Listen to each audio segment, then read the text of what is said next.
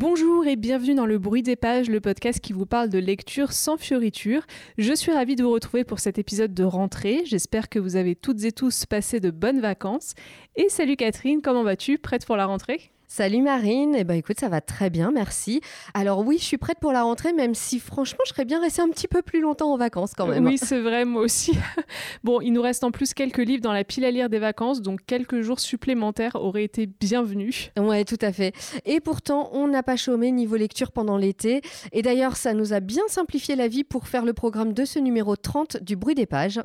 On va donc vous parler aujourd'hui de L'Indésir de Joséphine Tassi, Le Festin de Margaret Kennedy, Un jeune homme bien tranquille d'Yves Violier et la BD Né rebelle, jeune fille au point levé de Morin, Hopman, Derain, Gigé, Massiossi, Parson, Troning et Jauré.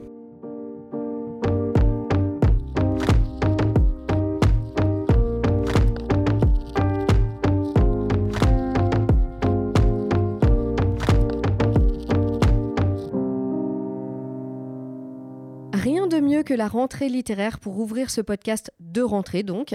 Et c'est même d'un premier roman qu'on vous propose de parler aujourd'hui avec L'Indésir de Joséphine Tassi, paru chez l'Iconoclaste.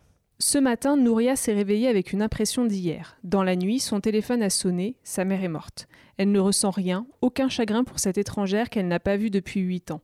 Avec Abel, un garçon croisé en boîte, elle part à la rencontre de drôles d'individus qui ont connu sa mère. Nouria cherche des réponses sans poser de questions, sauf une, qu'elle garde pour elle. Le souvenir de cette femme qui n'a jamais voulu d'elle la renvoie à l'indésir qui lui colle à la peau. L'Indésir a été pour moi une vraie révélation et un énorme coup de cœur. Sérieusement, je pense qu'il est en tête de mes meilleures lectures de l'année, voire même de ces dernières années. Carrément. Ouais, carrément. J'ai été soufflée par ce roman. Pour la petite histoire, je dois dire que je partais déjà convaincue parce qu'on a eu la chance avec Marine d'être invitée au lancement de la rentrée littéraire des éditions L'Iconoclaste. Et donc, en plus de boire des spritz sur de la musique disco, on a surtout pu rencontrer les auteurs et autrices de cette rentrée. Et je dois dire que j'ai eu un énorme crush amical pour Joséphine Tassi. C'est le genre de personne, euh, tu sais, tu la rencontres, tu discutes avec elle et tu as immédiatement envie d'être sa copine. C'est vrai que rencontrer les auteurs et autrices tout de suite, ça apporte vraiment un autre niveau de lecture. Alors moi, j'ai pas pu discuter euh, autant que toi avec elle, parce que je suis partie plus tôt, mais euh, j'ai adoré quand même sa façon de parler euh, quand elle a présenté son livre, notamment devant nous. c'est vrai que ça donnait vraiment envie. Ouais, c'est clair. Et c'est vrai que la lecture de, de l'extrait de son roman m'avait vraiment mis l'eau à la bouche. Mais évidemment, bah, c'est aussi le genre de choses à double tranchant, hein, parce que j'avais du coup énormément d'attentes pour cette lecture et j'aurais aussi pu être déçue. Ça n'a pas été le cas, heureusement, très loin de là même. Je sais pas si je peux faire passer ici à quel point j'ai adoré ce roman. Pendant la lecture, j'arrêtais pas de me dire "Oh mais c'est trop bien. Oh là là, c'est trop beau. Oh, j'adore." en fait, j'ai tout aimé dans l'indésir. J'ai aimé l'histoire, les personnages, l'originalité du style, la très belle plume de Joséphine Tassi. Franchement, pour moi, tout y est. Bon, je sens que je vais encore jouer ma rabat-joie, désolée. j'ai un peu l'impression Évidemment. Toujours... Mais non, mais j'ai toujours le mauvais rôle. C'est euh, bon. Bah, c'est toi qui as des goûts de chiottes, hein, bah, c'est tout. Peut-être, peut-être, peut-être. Écoute, que veux-tu Non, je, vais très, je vais très loin là. Enfin, en plus, j'exagère parce que j'ai quand même bien aimé le roman de Joséphine Tassi, euh, mais j'ai pas été aussi emportée que toi. C'est pour ça, il y a peut-être une petite nuance quand même. Euh, c'est vrai que j'ai apprécié l'originalité du style, ce mélange de prose et de poésie qui est très original et qui fait de l'indésir vraiment une vraie expérience de lecture. Et euh, je trouve que la maison d'édition a bien fait de porter son choix sur le manuscrit de Joséphine, parce qu'il faut le rappeler, c'est un premier roman et je pense que vraiment il va rencontrer un franc succès. Ah, vraiment, j'espère. hein. Ouais. Mais euh, c'est vrai que c'était quand même un choix osé de la part de l'iconoclaste, un premier roman aussi original. Mais bah, c'est aussi pour ça qu'on aime beaucoup cette euh, maison d'édition. ouais, hein. ouais, totalement. Ouais. Bon, alors pour revenir euh, au roman lui-même, déjà, euh, je vous l'ai dit, j'ai d'abord tout simplement beaucoup aimé l'histoire et la construction du récit.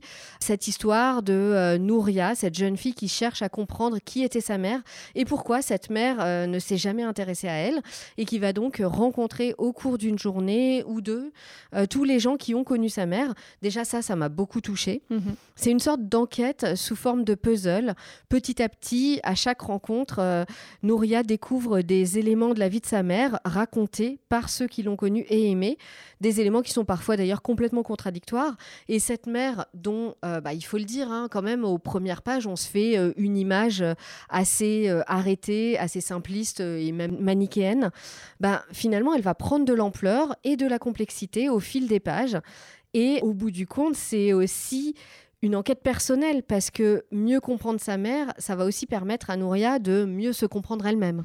Oui, c'est vrai que le postulat de départ est très tentant et très intrigant, et c'est d'ailleurs ce qui m'a attiré dans le roman. Les points positifs, c'est qu'il y a des passages touchants, mais parfois, je trouve qu'on tombe assez vite dans la caricature, et je pense que c'est ce qui m'a un peu dérangé. D'ailleurs, Joséphine Tassier euh, le disait elle-même, son but c'était de, de prendre des personnages un peu caricaturaux et de creuser pour voir ce qu'il y avait derrière. Malheureusement, moi je trouve que c'est ces traits un peu grossiers qui euh, m'ont laissé de marbre et je n'ai clairement pas été aussi touchée que toi. Typiquement, par exemple, la première partie avec euh, le jeune amant de sa mère, ça m'a un peu saoulée. je trouvais qu'il en faisait trop. Enfin, c'était vraiment un personnage agaçant, tu vois. Ouais, je vois.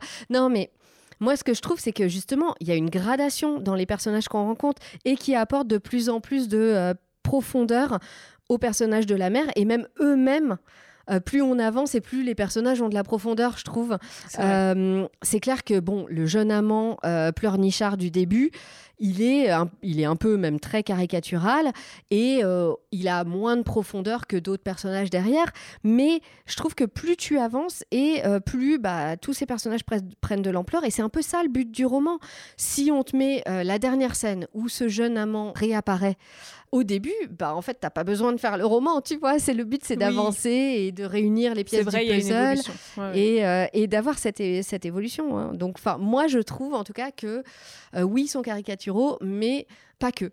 Et c'est ça que j'ai, moi, beaucoup aimé. Moi, personnellement, j'ai trouvé les personnages euh, super attachants. Bon, Marine, j'ai compris que le jeune amant, c'était pas ton préféré. Mais euh, moi, perso, j'ai eu un gros coup de cœur sur, euh, pour Abel. Euh, je sais pas si tu es d'accord avec moi. Oui, oui, c'est vrai, je suis d'accord. C'est vrai que Abel, c'était un peu le personnage que j'ai le plus aimé.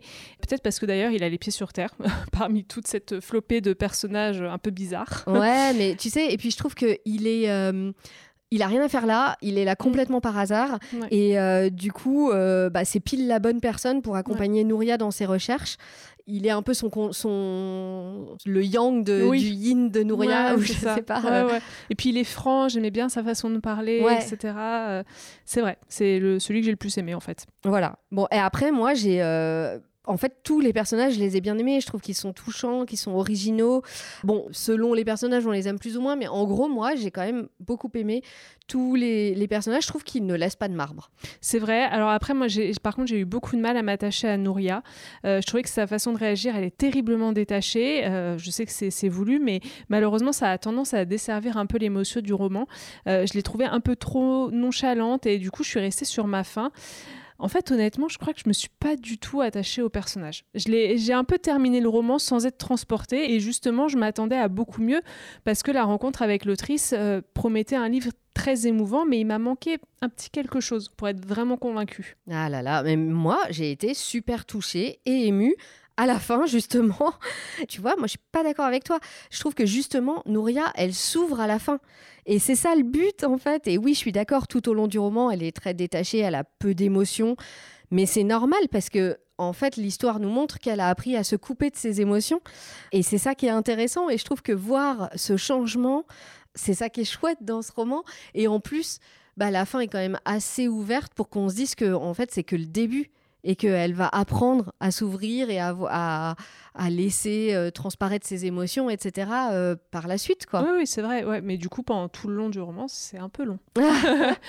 Bah, moi, je trouve Elle est pas. un peu fermée comme une huître. euh, tu vois. Bah oui, mais bon, elle a été abandonnée par sa mère, Ouais, quand ah même. ouais, je comprends, je comprends. Bon, on va peut-être quand même réussir à se retrouver sur l'écriture, je Oui. sais pas. Oui. Tu disais tout à l'heure que tu avais apprécié l'originalité du style. Pour moi, l'écriture, alors là, pff, J'ai été complètement séduite par la plume magnifique et le style audacieux de Joséphine Tassi. Elle mêle narration, poésie, écriture libre. Tout ça se complète parfaitement et donne une lecture vraiment hors du commun. Et c'est sans compter la forme même du roman qui n'est pas linéaire. Euh, il y a des paragraphes plus serrés, des parties en italique, des blancs dans les phrases. Et tout ça, je trouve, sert le récit, ça le rend encore plus vivant. Ça m'a un petit peu fait penser au style d'Alain Damasio d'ailleurs, qui joue aussi lui beaucoup et beaucoup plus que Joséphine Tassi sur, euh, sur ça, sur euh, même l'impression. Ouais. Oui, oui, alors pour moi c'est, enfin oui ok, je, je, comprends la comparaison avec Damasio, mais pour moi c'est incomparable en termes même de niveau. Tu oui, vois, je trouve non, je suis d'accord, c'est vrai. Damasio, c'est encore au-dessus. Oui, oui, non, non, c'est vrai, il va, il va beaucoup plus loin il va et tout, plus mais, loin. mais, je vois l'idée. Voilà, je me suis dit, ah tiens, c'est blanc dans les textes et tout, c'est des trucs. Ça fait, ça y fait penser. Je suis d'accord. Ouais. Après, c'est vrai que cette écriture est vraiment très originale. Elle est très proche du parler, ce qui rend le roman d'ailleurs très vivant. Et euh, l'idée, et c'est plutôt réussi, c'est de retranscrire, par exemple, certaines pensées telles qu'on se les raconte. Ça donne un style un peu, euh, un peu décousu, comme quand vous vous parlez à vous-même. Après, on aime ou pas. Moi, c'est vrai que j'ai fini par m'en lasser un peu un peu quand même, je dois l'avouer, mais je salue la démarche. Voilà, je voilà. Allez, le, regard, le regard noir que qu'elle me lance. On a réussi à lui tirer. non, bah moi j'ai adoré, évidemment, tout le long. Euh, moi, il y a des, il y a, y a plein de passages que j'aurais voulu euh, souligner, garder. Honnêtement, si je m'étais écoutée et si j'étais prête à faire ce genre de choses, j'aurais corné toutes les pages, mais je ne suis pas comme ça. C'est le premier roman de Joséphine Tassi, mais je trouve qu'il y a énormément de maturité dans son écriture.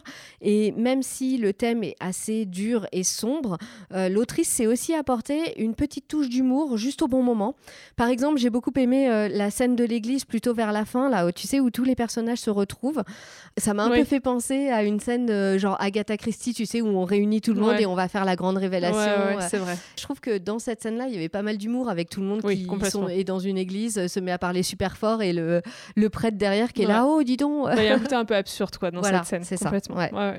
Euh, bon, vous l'aurez compris, on n'a pas euh, vécu cette lecture de la même façon. je suis contente, moi, d'avoir découvert ce roman et le style très original de Joséphine Tassi, mais voilà, pour moi, il ne se classe pas dans la liste de mes livres inoubliables. Eh bien, pour moi, c'était une très belle expérience de lire ce roman et je trouve qu'on en sort un peu transformé. En tout cas, moi, j'ai été sous le charme de Joséphine Tassi et de son indésir. Et franchement, là, d'en reparler, bah, j'ai envie de le relire. ah ouais, quand même. Carrément.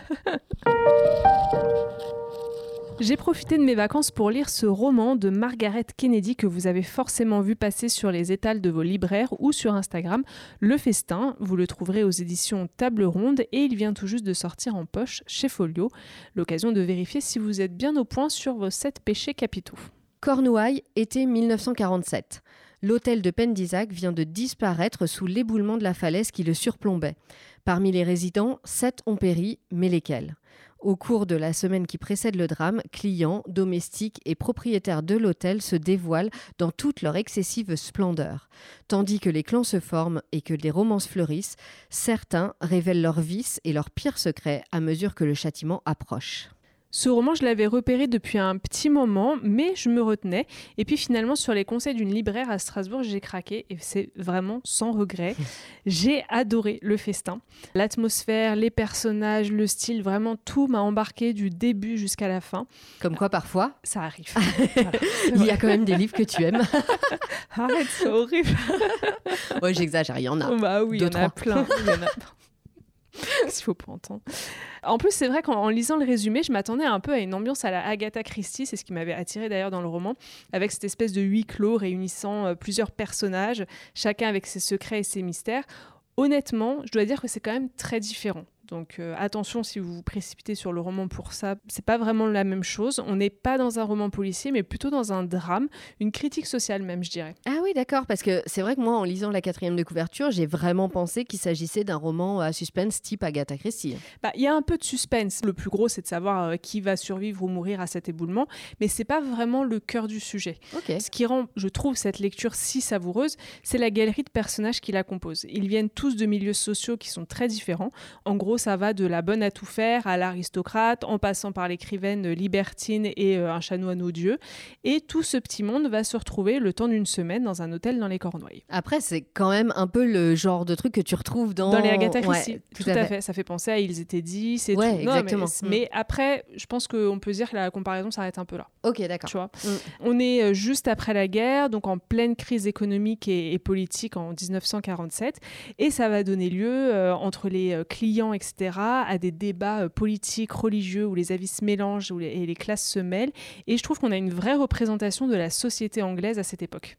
Et puis, j'ai cru comprendre qu'il y avait un lien donc avec les sept péchés capitaux. Ouais, tout à fait. Chaque personnage est censé représenter un des péchés capitaux, donc l'avarice, l'orgueil, la gourmandise, etc. On va pas tous les citer non plus. Mais dans la version française, il y a une petite euh, intro qui explique la jeunesse du roman et euh, c'est très intéressant de comprendre justement comment Margaret Kennedy a construit, a imaginé euh, son livre et ses personnages et ça explique beaucoup de choses dans le livre. Ah ouais, je trouve que c'est vraiment une super idée. Et c'est très intrigant. Ouais. Et puis là, tout ce roman, ce sont réellement les personnages. Encore une fois, ils sont extrêmement bien travaillés. On les déteste ou au contraire, on les adore. Et on s'attache aussi, par exemple, euh, à leurs histoires d'amour quand il y en a. Mmh. Et on sent un peu, tu vois, tout le plaisir de l'autrice à manipuler un peu ces individus comme des marionnettes. Et il y a ce côté à la fois euh, drôle et tragique. Euh, c'est génial, quoi. Ouais, typiquement anglais, quoi. Exactement. Et c'est ce qu'on aime retrouver dans la littérature anglaise, cette espèce de tragique-comique. Et d'ailleurs, moi, ça m'a vraiment donné envie de me replonger dans la saga des Casalets. avec ce temps d'automne, je trouve que c'est parfait. Ouais, c'est vrai. et puis, j'ai aussi acheté l'autre roman de Margaret Kennedy qui a aussi été publié aux éditions de la Table Ronde et qui s'appelle Divorce à l'anglaise, qui a l'air euh, totalement différent du, festin mais qui m'intrigue beaucoup. D'ailleurs, il a été écrit avant le festin puisqu'il a été publié pour la première fois en 1936 et le festin en 1950. Ah ouais, mais c'est fou. En fait, moi j'étais persuadée que c'était des romans qui étaient sortis là, enfin qui avaient été écrits là il y a ah, quelques années. Eh ben non, non, parce que Margaret Kennedy, elle est morte en 1967. Ah oui, d'accord. Donc c'est vraiment euh, époque euh, Seconde Guerre mondiale Quoi. Ah oui. Euh, et, pour le festin, par exemple, c'est une nouvelle traduction, en fait, puisqu'il avait été publié en français pour la première fois en 1950 euh, chez Albin Michel. Ah ouais, d'accord. Donc en fait, c'est plus une ressortie, quoi. Ouais, c'est hmm. ça. Ok. En tout cas, j'avoue euh, qu'il me donne bien envie à moi aussi. D'ailleurs, si on peut faire une petite euh, parenthèse couverture, je trouve que les éditions de la Table Ronde ont vraiment fait un super boulot sur les couvertures des deux romans, Le Festin et euh, Divorce à l'anglaise. Franchement, les illustrations sont super belles et je trouve qu'elles sortent vraiment du lot. C'est un peu pour ça que je disais, vous les avez sûrement vues sur Insta ou sur les étals de vos libraires, parce que vraiment, on les, on les aperçoit de loin. Quoi. moi, ça fait, ça fait un moment que, que, je les vois, que je me dis, ah, ça a l'air chouette et tout. Enfin, En tout cas, l'illustration attire l'œil. C'est un peu la même chose que pour les éditions des Casalets en français. Tout à fait. Et d'ailleurs, bah, en fait, il n'y a rien d'étonnant parce que c'est Mathieu Persson qui a fait les illustrations des couvertures, donc des Casalets, du Festin et de Divorce à l'anglaise. Moi, ça fait un peu partie de mes illustrateurs chouchous. Euh, ah bah on, le retrouve souvent, en fait, je suis sûre, vous avez déjà vu ses couvertures. Il est euh, souvent euh, publié chez les éditions Galmester, chez l'Iconoclaste. Et d'ailleurs, il vient de publier son premier roman chez eux aussi, qui s'appelle Il ne doit plus jamais rien m'arriver. Donc, moi, je vous invite à aller voir sa page Insta. J'adore. Ah bah trop bien, j'irai voir. Ouais. De mon côté, j'aimerais vous parler d'une lecture inattendue de cet été, un livre qui s'est rajouté à ma pile à lire in extremis à quelques minutes de mon départ en vacances. Il s'agit du roman Un jeune homme si tranquille d'Yves Violier aux presses de la Cité. J'ai posé la question à mon oncle la dernière fois que nous nous sommes vus. Il y a plus d'un an, il était encore en forme. Est-ce que tu as parlé à tes amis? Il m'a répondu Je n'ai pas encore osé. Roger Martin les a séduits. Il a été accueilli dans ce bourg dont le narrateur est le maire comme un ami de toujours. Veuf, à plus de 70 ans, il avait besoin d'une famille. Et tous lui ont ouvert les bras. Il est devenu le père, le grand-père, le vieil homme que les jeunes aiment bien. La déception a été aussi violente que l'amour et l'amitié avaient été doux. Le fil du temps s'est tendu. Roger, en jeune homme, est alors apparu dans sa vérité. Je vous le disais en intro, je n'avais pas du tout prévu de lire ce livre. Je n'en avais même jamais entendu parler, je ne connaissais pas l'auteur. Bref, c'est le roman surprise de cet été. Et parfois, bah, c'est vraiment sympa de laisser le hasard nous embarquer dans une aventure littéraire. Et là, le hasard, c'est euh, ce roman laissé sur un bout de bureau à la rédaction. Oui, et Tiffaine, notre collègue, qui tombe dessus, qu'il feuillette et qui se retrouve à lire les 50, 100 premières pages debout au milieu de la rédaction. Elle ne pouvait plus s'arrêter et le soir même, elle avait terminé le bouquin. Alors, je précise, on parle beaucoup de nos lectures et on a de longues discussions euh, au boulot là-dessus, mais on travaille quand même. Oui, oui, un petit peu quand même, hein, il faut le dire, ça nous arrive parfois. Mais bon, pour finir mon histoire, ça c'était la veille de mon départ en vacances. Le lendemain, j'arrive donc à la rédac avec ma voiture remplie à ras-bord de livres et de maillots de bain. Et Tiffen me parle d'un jeune homme si tranquille, de comment elle n'a pas pu le reposer et qu'elle a complètement accroché, qu'elle a adoré. Bref, je me suis retrouvée quelques heures plus tard sur la route des vacances avec euh, un roman de plus dans le coffre de ma voiture. et du coup, est-ce que ça t'a fait le même effet qu'à Tiffen euh, C'est vrai que je vous raconte ma vie, mais euh, je vous parle pas du tout du livre. Écoute, oui, ça m'a fait exactement le même effet. Un jeune homme si tranquille a été une vraie bonne surprise de lecture. Je l'ai commencé et je n'ai pas pu le reposer. Alors, je suis pas Tiffen, donc je l'ai pas lu en une journée, mais en deux jours. Et franchement, c'est très rapide pour mes standards. Ouais, c'est pas mal. bon, j'étais en vacances hein, ah pour, euh, pour me justifier, mais quand même. Je pense aussi qu'il y a un truc qui a joué, c'est que je m'attendais à rien. Euh, je savais pas du tout dans quoi je me lançais et euh, bah, ça fait un peu l'effet exactement inverse de ces romans dont tu as beaucoup entendu parler. Tout le monde t'a dit qu'il fallait le lire. Ça fait des mois que tu attends de le lire et du coup, bah, tu as plein plein d'attentes et souvent un peu de déception. Là, c'était pile l'opposé. J'y suis allée les yeux fermés, sans aucune attente et résultat, bah, ça a super bien marché. Ouais, c'est vrai que parfois, en fait, c'est chouette de commencer une lecture sans aucune attente et c'est souvent là en fait que tu fais de super belles découvertes. Ouais, exactement. Et là, ce roman était une superbe découverte. Le secret est au cœur du récit et aussi l'ambivalence. À la mort de Roger, donc ce vieil homme euh, charmant, aimé de tous, le narrateur se rend compte qu'il ne connaissait rien de son passé. Et entre tristesse, deuil et incrédulité, le narrateur va se lancer dans une enquête pour euh, retrouver le passé de Roger en remontant jusqu'à la période de la guerre. Et je vous en dirai pas plus pour euh, pas plus vous spoiler. Du coup, c'est un peu une sorte d'enquête historique. Moi, ça me fait penser quand on parle comme ça à la carte postale d'Anne Berest. Oui, c'est d'ailleurs c'est ce que je me suis dit moi aussi. Alors, j'irai pas jusqu'à les comparer vraiment, mais euh, on peut faire un petit rapprochement. c'est vrai que la carte postale, je trouve, a, quand même encore plus d'ampleur comme, comme roman. Mais c'est vrai qu'il y a euh, un peu le même genre de démarche euh, que fait le narrateur et Anne Berest, genre de démarche administrative, de gens qui vont mmh. rencontrer, recherche dans les archives des différentes villes euh, pour retrouver la trace de Roger. C'est quelque chose qu'on retrouvait un peu aussi dans la carte postale. Mmh.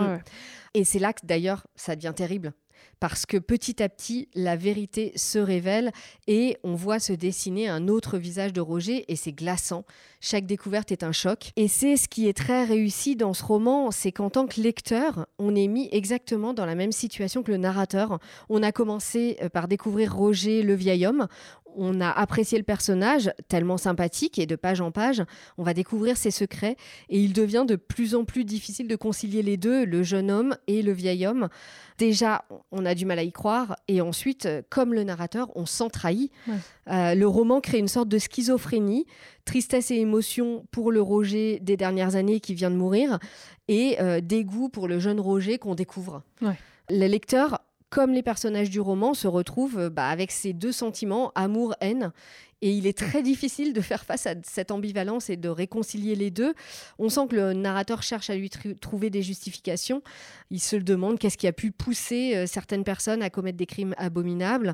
Et à la fin, ben, on se demande ce qu'il faut retenir. Est-ce qu'il faut retenir le vieil homme? Est-ce qu'il faut retenir le jeune homme qui a commis ces crimes abominables?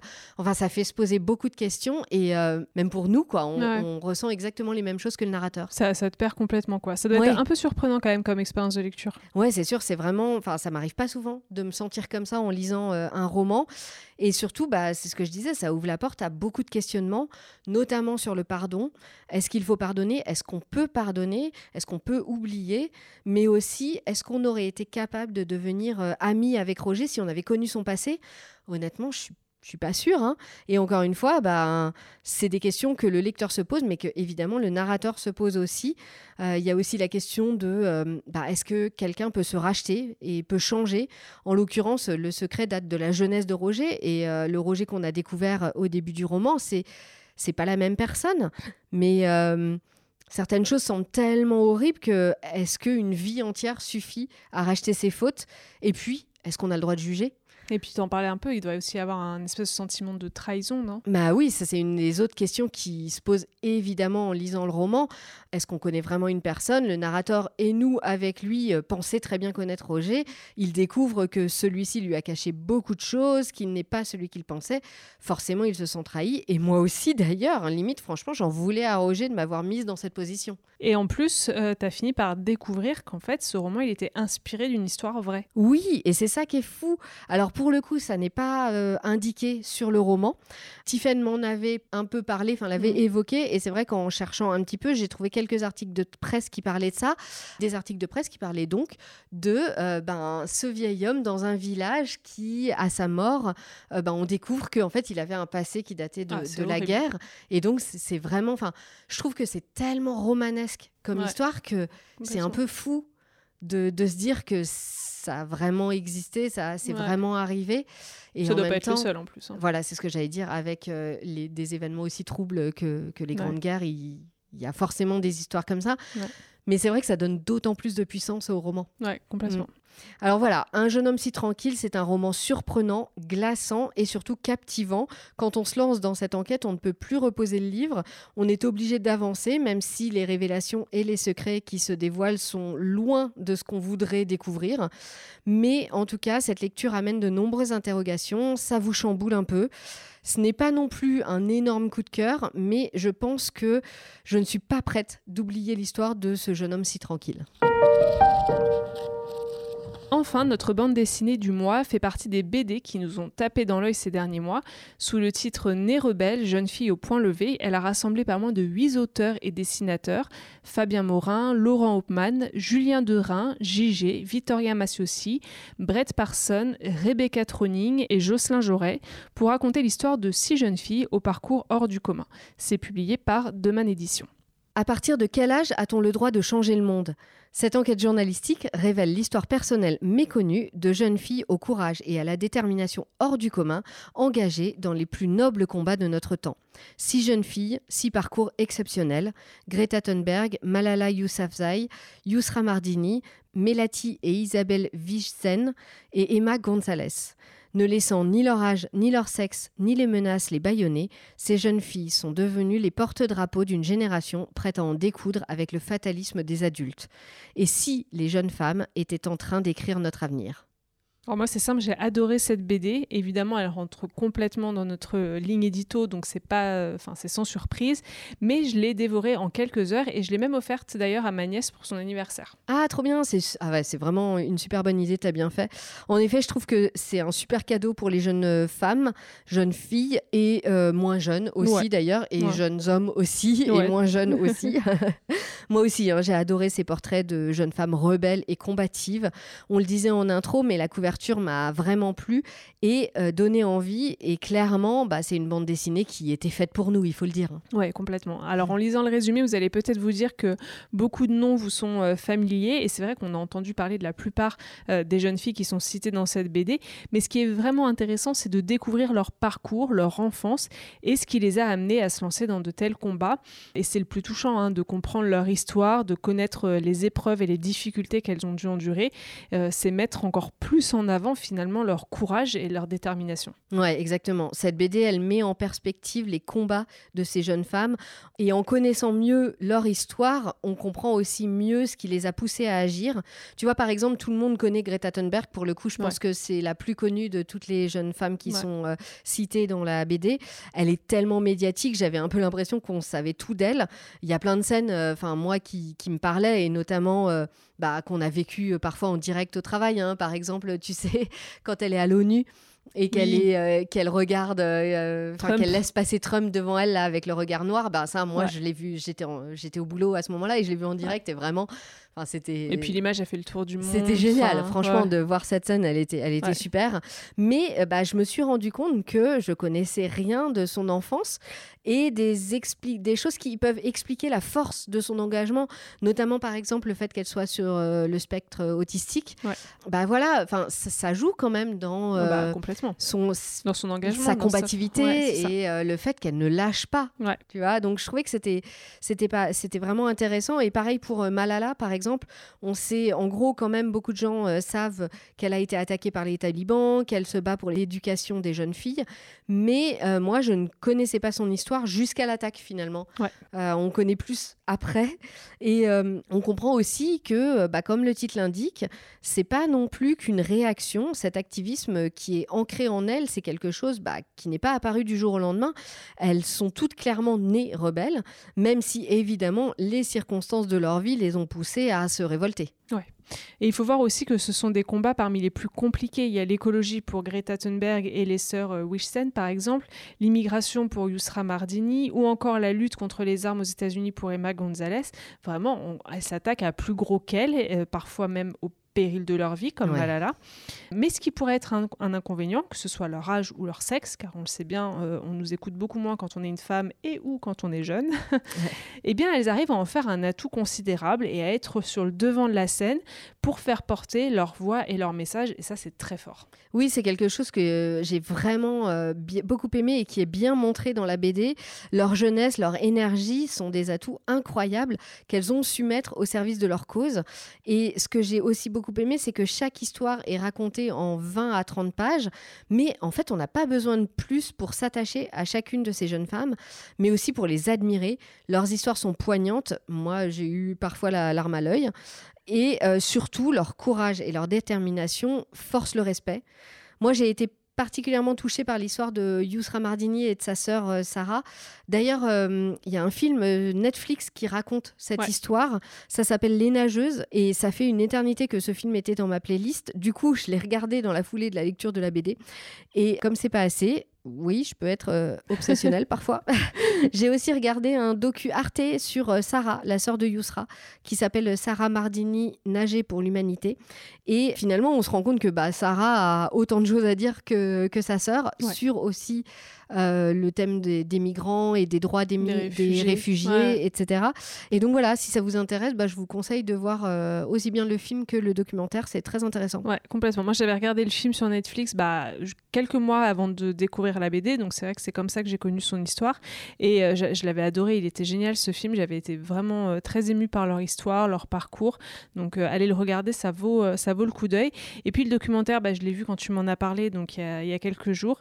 Et bah, c'est vrai qu'il est poignant aussi. Euh, il montre que, que le combat de Sarah pour les droits des réfugiés continue encore, d'ailleurs, et qu'elle est toujours, euh, et ça c'est fou, menacée par la justice grecque. Oui, parce qu'elle a été arrêtée euh, alors qu'elle aidait d'autres migrants. Avec une ONG, ouais. Ouais, ouais, Et qu'elle risque jusqu'à 25 ans de prison, ouais, je crois. c'est ça, 25. Et un procès qui traîne depuis 5 ans, je crois, ou je sais qui a été repoussé. Enfin, ouais, voilà, ils la font tourner cher. Son histoire est, vraiment incroyable. Ouais.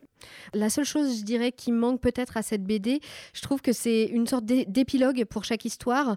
Toutes ces jeunes femmes ont commencé leur combat si jeunes qu'on aimerait bien savoir où elles en sont maintenant. Alors bon, c'est vrai que dans la BD, le temps qu'elle paraisse, il s'est passé encore des choses depuis, mais je sais pas, une façon de, savoir où elles en sont maintenant, euh, ça serait chouette. Ouais, c'est vrai que ça me manque un peu. Par contre, j'ai bien aimé qu'ils ajoutent la photo de chacune des jeunes filles à la fin de chaque histoire. Ouais, je suis d'accord, c'était super ça. Ça, c'est sympa. Mm. Et puis, c'est un album d'autant plus intéressant qu'il réunit cinq illustrateurs et illustratrices et trois scénaristes. Personnellement, j'ai adoré le style de chacun et chacune. C'est très différent quand même à chaque fois, mais euh, le dessin est ultra bien adapté à chacune des histoires. Ouais, et c'est des scénaristes, euh, dessinateurs et dessinatrices qui viennent du monde entier, comme leur sujet. Et je trouve que ça, ça offre vraiment une grande variété à la BD. Après, euh, donc toi, tu dis que tu les as tous bien aimés. Moi, il y a des styles que j'ai un peu mm. plus aimés et d'autres un peu moins. Mais je trouve que chacun a su capter l'essence de leurs histoires et rendre cette histoire sur le papier avec euh, à chaque fois une patte graphique qui singularise chaque histoire. Par exemple, le style de Brett Parsons très carré qui fait pas mal penser aux comics, correspond très bien, je trouve, à l'histoire d'Emma Gonzalez et des jeunes de Parkland High. Et au bout du compte, bah, il y a quand même une certaine cohérence dans tout l'album. Totalement. Cet album, c'est un peu une forme d'optimisme et d'encouragement pour la jeunesse. Et je trouve que la portée de cette BD, elle est très importante. Elle est clairement à mettre entre les mains de toutes les adolescentes pour euh, leur montrer bah, justement que leurs rêves sont possibles et qu'elles ont aussi le droit de se battre pour les causes qu'elles défendent. Oui, et pas que les filles d'ailleurs, hein, mais euh, bah, tous les jeunes indifféremment. D'ailleurs, je sais pas si c'est juste une impression, mais moi je trouve que bah, les jeunes générations sont euh, beaucoup plus impliquées que ma génération par exemple euh, limite euh, ça fait un peu honte. Bah, je pense que ça ils font face aussi à d'autres soucis je sais je sais pas. C'est vrai que ça serait intéressant de voir si l'engagement parmi les jeunes a monté tu vois moi c'est le sentiment que j'ai quand même tu vois. Je suis pas sûre qu'on aurait réuni autant d'histoires quand j'avais 20 euh, ans. Mais bon, peut-être. Peut-être, je ne sais pas. En tout cas, pour info, les éditions euh, Demain ont aussi publié un autre travail similaire avec aussi euh, plusieurs scénaristes et plusieurs dessinateurs et dessinatrices. Ça s'appelle Les Sauveurs et ça raconte l'histoire de sept héros de la cause animale. Et ça a l'air vachement bien aussi. Ouais, celui-là, il me tente bien et je pense que je vais le lire. Voilà un petit aperçu des livres qui nous ont marqués cet été. On espère que cette sélection vous a plu et peut-être qu'on vous a donné quelques idées de lecture pour commencer cette nouvelle saison. Et vous alors, est-ce que vos vacances ont été productives niveau lecture? Vous en êtes sorti comment de votre pile à lire de cet été? Dites-nous quelles lectures vous ont marqué, on est curieuse de savoir.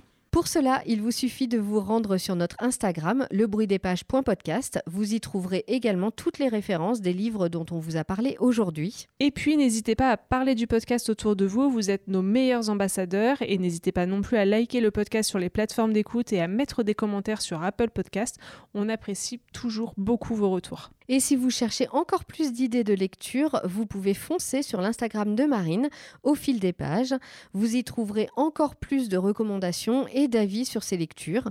Et puisqu'on parle de nos lectures, Marine, qu'est-ce que tu lis en ce moment? Alors moi j'ai commencé le nouveau roman euh, d'Hiro Arikawa, Peut-être que comme ça, ça vous dit rien, mais c'est la même autrice que Les Mémoires d'un chat qu'on avait euh, adoré toutes les deux. Ah oui, tout à fait. Et toi, Catherine? Moi, je suis en plein dans Lessons in Chemistry de Bonnie Garmus. Je crois que ça fait plus d'un an que j'ai envie de le lire, alors il était temps. En tout cas, pour l'instant, je suis vraiment pas déçue. Moi aussi, je pense que je vais le lire bientôt. Très bien, comme ça on pourra en parler ensemble dans le bruit des pages. Mais pas tout de suite, parce que notre épisode touche à sa fin. Merci beaucoup de nous avoir suivis. Bonne rentrée à toutes et tous. On se retrouve dans un mois pour un nouveau numéro du bruit des pages. Alors rendez-vous à la prochaine page.